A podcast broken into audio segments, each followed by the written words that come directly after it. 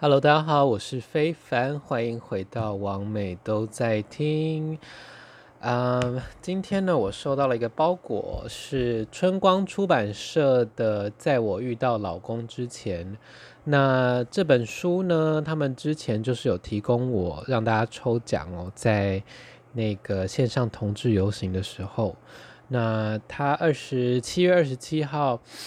就是开放预购，那现在应该已经正式上架了。在我遇到了，我来查查看，应该应该，反正它就是一个日本的 gay 的生命故事啦。在我我已经我已经读完了，在我遇到老公之前，那我想说呢，今天就来介绍一下这本书，然后再帮他们打个广告喽。啊，对，现在已经上市了，八月一号上市。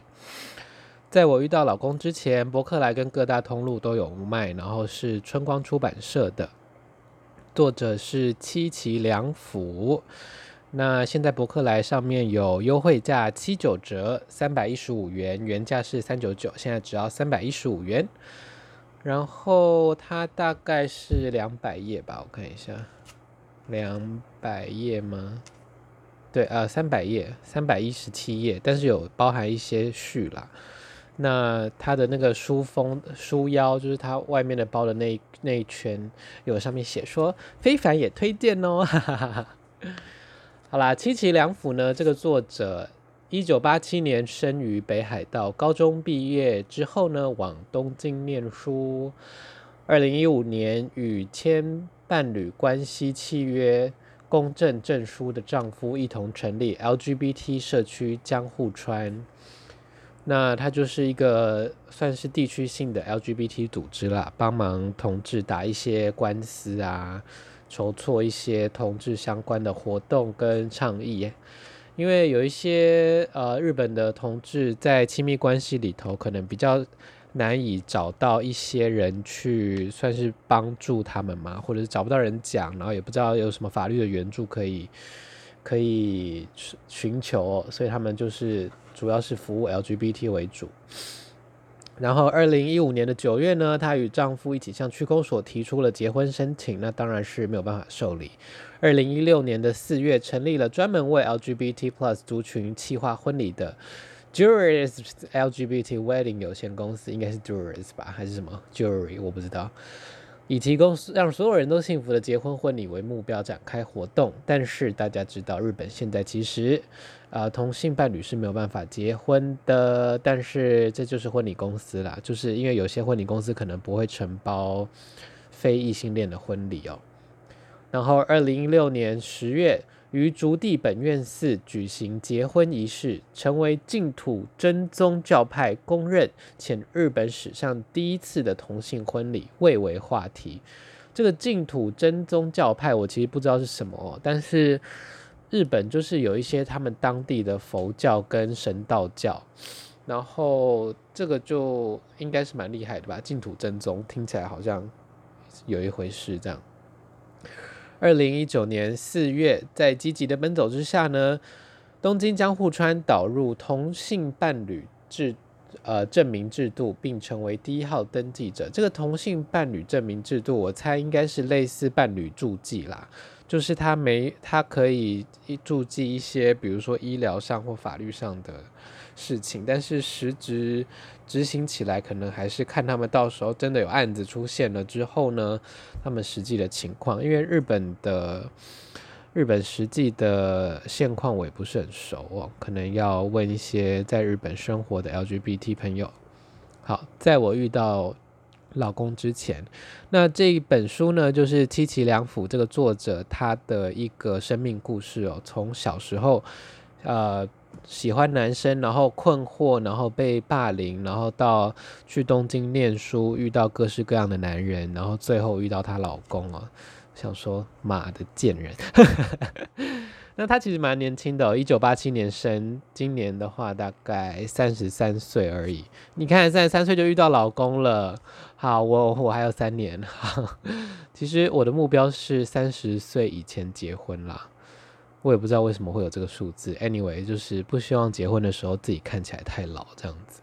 但其实，相较于结婚这个实际实质上的这个法律的事情哦，我真正想做的是办婚礼，就是举办一个很华丽的婚礼，然后要有一些好吃的东西啊，要有表演啊，最好有音乐，最好是老公用音乐剧跟我求婚啦。但是就是 看太多别有漫，看太多 看太多言情小说。好，那我就来稍微读一下我喜欢的片段，因为我觉得。其实 gay 小时候的故事都差不多啦，就是呃怎么会喜欢男生？呃我被霸凌了，就是生就是他也是比较阴柔气质的男生啦，所以呃那那我读起来就没什么共感，就想说啊哇玛西啊，就是那那有什么了不起这样？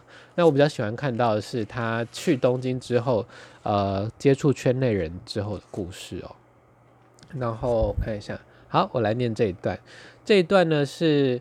他喜欢一个，诶、骑摩托车的男生，然后但那个男的就只喜欢吃很 yuki 的这样子，然后他其实跟他同年，所以不够 yuki 这样子。好，我来念这一段，这是两百三十五页。大多数与我谈恋爱的同性恋者都喜欢年轻男孩，我不知道该怎么解释。但那些喜欢我外表的同性恋者，基本都喜欢身材纤细、有刘海、属于可爱型的男子，所以年纪越轻越受欢迎。每天都有可爱的年轻男孩进入同性恋市场，而我已经逼近二十五岁了，都快同变成同性恋世界的边缘人了。说不定我早就过了赏味期限。事实上，的确有人这么对我说过。虽然知道着急也没有用，但还是忍不住焦虑。这次熊太选择年纪比我轻的高中生，可以说是自然的结果。我已经没办法和年轻男孩在同一个赛赛场上较劲了。我很清楚年龄增长的好处，但喜欢我这个类型的同性恋，绝大多数都会选择年轻的男孩，这就是我焦虑的原因。我总有一天会和可以成为人生伴侣的人谈恋爱，但绝大绝大多数的同性恋并非如此，他们只想享受自由的恋情。熊太就是其中一例，他并不想和男人走入家庭，只是想和年轻的男孩玩玩。正因为如此，当我察觉到自己是同性恋时，我只能放弃结婚的梦想。我认为我这一次会输给年轻的同性恋者，纯粹就是因为年纪的关系。青春是我最大的威胁。无论如何，我一定会找到我的人生伴侣。现在的日本不承认同性婚姻，所以同性恋无法结婚或不结婚。但绝大多数人都有结婚的选择，这是他们生活的一大前提。我也想跟大多数的异性恋者一样，可以自由选择是否要结婚。重点是，我很想要结婚。虽然我不认为结婚等同于幸福，但是可以和姻亲往来，或者是烦恼婆媳问题，还是令我羡慕不已。我天生就是同性恋，不想因为如此忍受不公平的待遇。我相信我的命定之人就在某处，我一定会遇见他。我一边走，一边如此的想着。我将手放进口袋里，手指摸到了某样东西，那是熊太拒绝接受我亲手做的护身符。现在冷静下来，仔细看着那个护身符，才发现做的真是粗糙。我怎么会做出这种东西？连我看了都觉得恶心。我将护身符丢到路边的垃圾桶，往车站走去。啊，这就是这一段。那熊太呢？就是他那个时候交往的一个喜欢骑机车的男生哦，然后喜欢年轻小年轻弟弟的一个男生。但是他跟熊太算是同年，所以后来熊太就跟一个。高中生跑了，那这一段就是在讲他对年龄的焦虑，跟没有办法结婚的焦虑，还有同志的交友圈的一个焦虑哦。我觉得这一段非常的写实哦，因为其实他一九八七年生嘛，然后三三十三岁，其实跟我只差三岁而已哦。我今年要满三十，我一九九零年的，所以我觉得他的观念应该是跟我蛮相近的。然后他是北海道出生，我是台东出生，两个人都是乡下人。然后他后来到了东京，我到了台北。当然，就是东京是，就是日本的人口是一两亿吧，对，是台湾的大概十倍，没有到十倍，也有八倍、九倍，所以。他们人多，可以找到真爱的几率也比较高啦。妈的，可恶。OK，然后这就是他的算是感情观跟结婚的期许这样子，然后也谈到了他看到的同志交友的一个现况。那这边我就觉得，因为非常的贴近哦，所以我就觉得蛮蛮蛮打到我的这篇。然后后面呢，他有跟另外一个男生交往同居哦。然后这个男生有一些性癖，就是喜欢很紧的泳裤这样子，很喜欢穿很很紧的泳裤，然后自慰。然后他会订购一些那个叫什么除尘空气罐。然后我觉得应该是类似 Rush 的东西吧，因为除尘空气罐，我上网查它是那种水刀的吧，就是那种。呃、拿来喷一些电器或清理一些电器的，但是我猜这应该是翻译的关系，我猜应该就是那种磁头清洁剂，就是 Rush 那种东西，Popper 那种东西。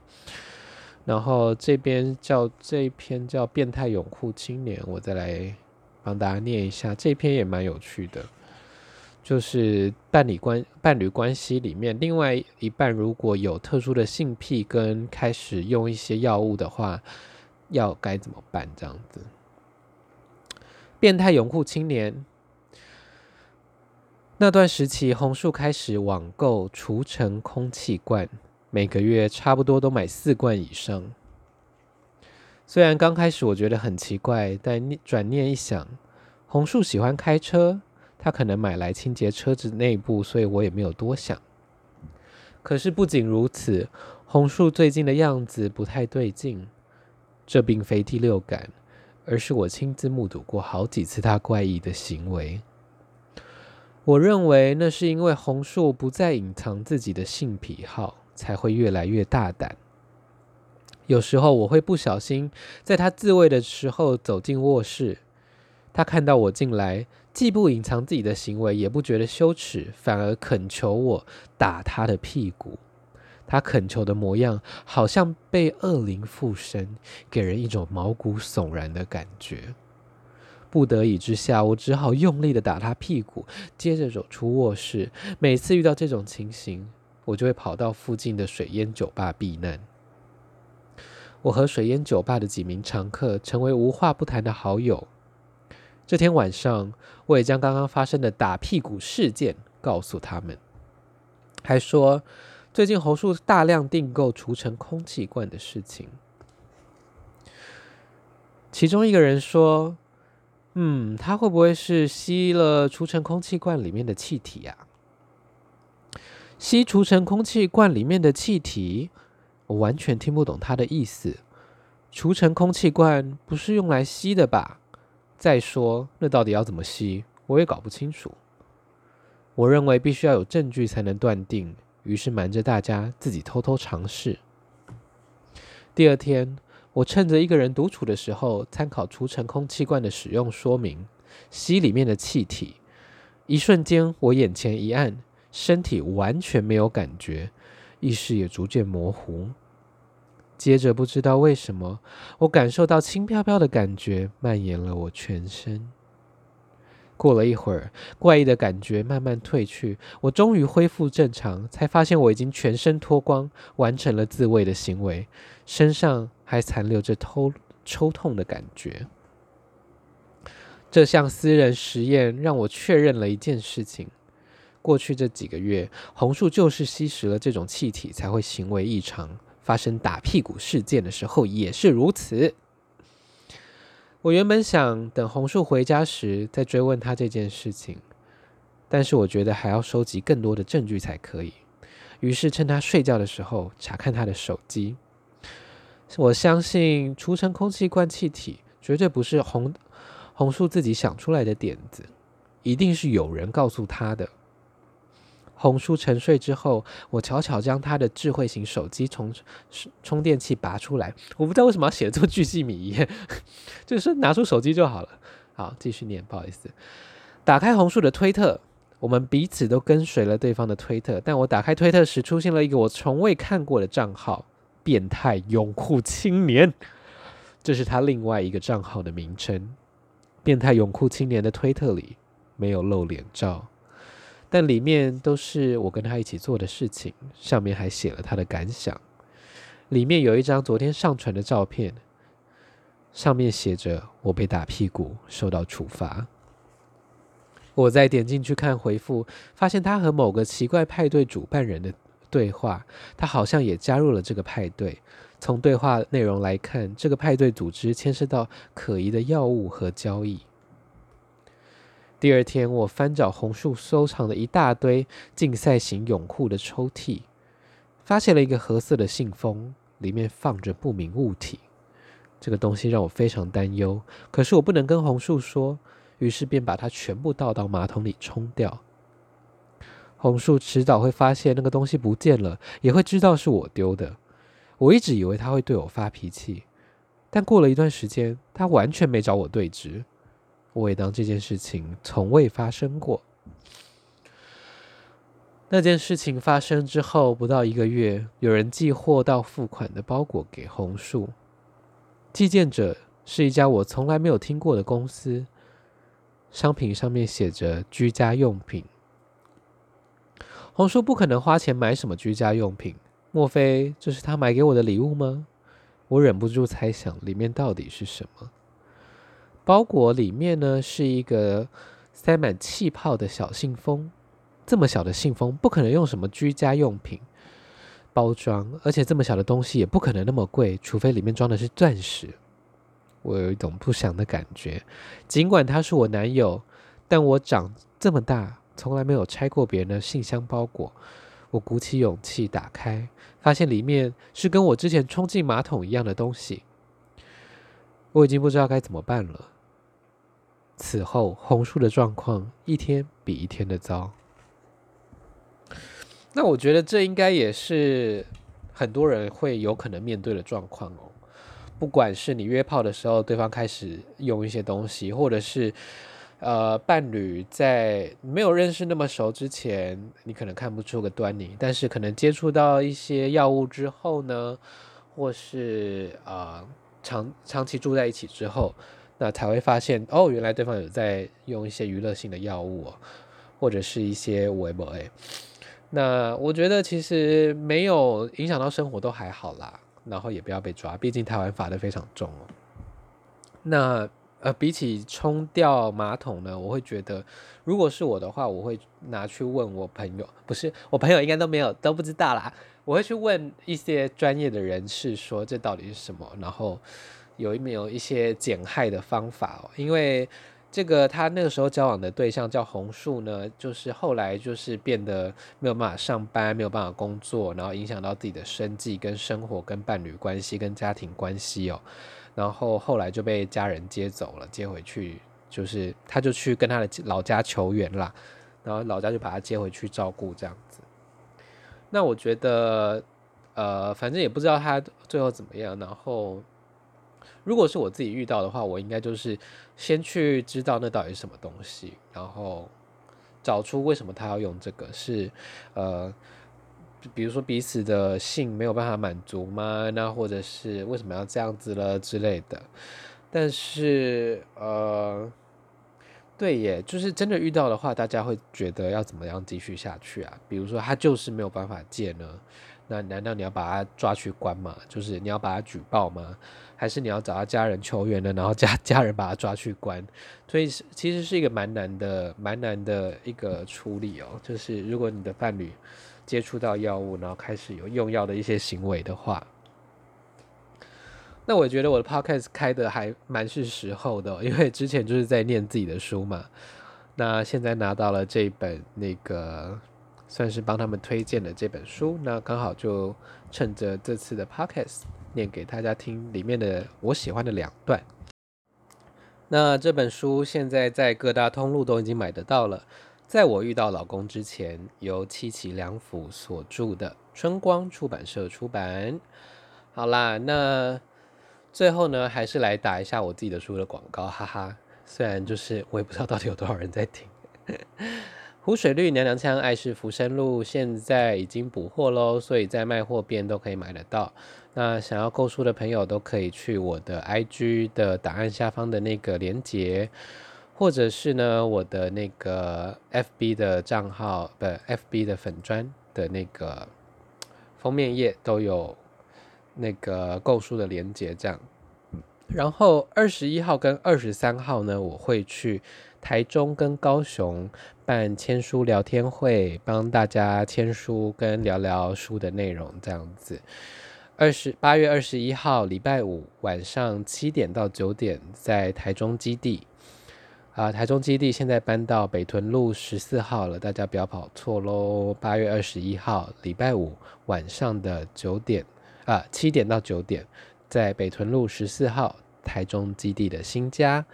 然后呢，哎，我的朋友齐雅也是这次帮我排版的尼歪亚，他就是强烈建议我要办一个高雄场，那我就说，那你最好帮我找了至少十个人，然后最多给我最好呃，反正就是不要最多，反正就是至少给我来个十个人吧，不要我去了，就是因为我高雄就只认识几位皇后朋友而已，认识的人也不多。八月二十三号是我们的高雄场，也是签书聊天会，但是时间比较短，是下午一点到两点。